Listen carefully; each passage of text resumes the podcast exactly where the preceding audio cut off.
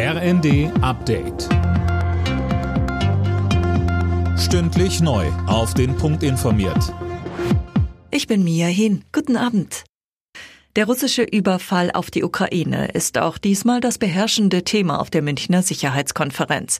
Bundeskanzler Scholz hat die Europäer dazu aufgerufen, die Ukraine noch stärker als bisher zu unterstützen. Die Vereinigten Staaten haben der Ukraine seit Kriegsbeginn etwas mehr als 20 Milliarden Dollar an militärischer Hilfe pro Jahr geleistet, bei einem Bruttoinlandsprodukt von 28 Billionen Dollar.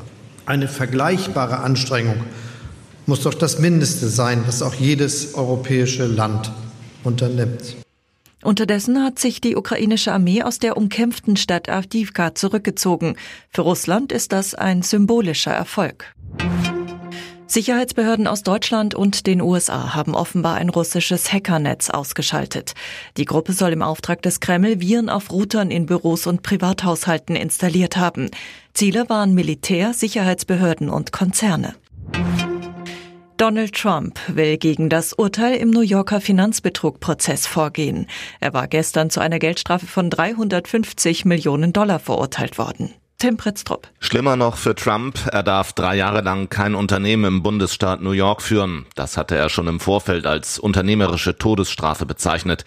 Direkte Auswirkungen auf seine Präsidentschaftskandidatur hat das Urteil erstmal nicht. Nach wie vor ist er der mit Abstand aussichtsreichste Kandidat der Republikaner.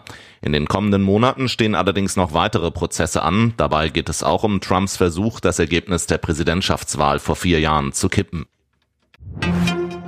Bayer Leverkusen hat die Tabellenführung in der Bundesliga ausgebaut. In Heidenheim gewann die Werkself mit 2 zu 1. Die weiteren Ergebnisse Wolfsburg Dortmund 1 zu 1, Hoffenheim Union Berlin 0 zu 1, Mainz Augsburg 1 zu 0 und Darmstadt Stuttgart 1 zu 2.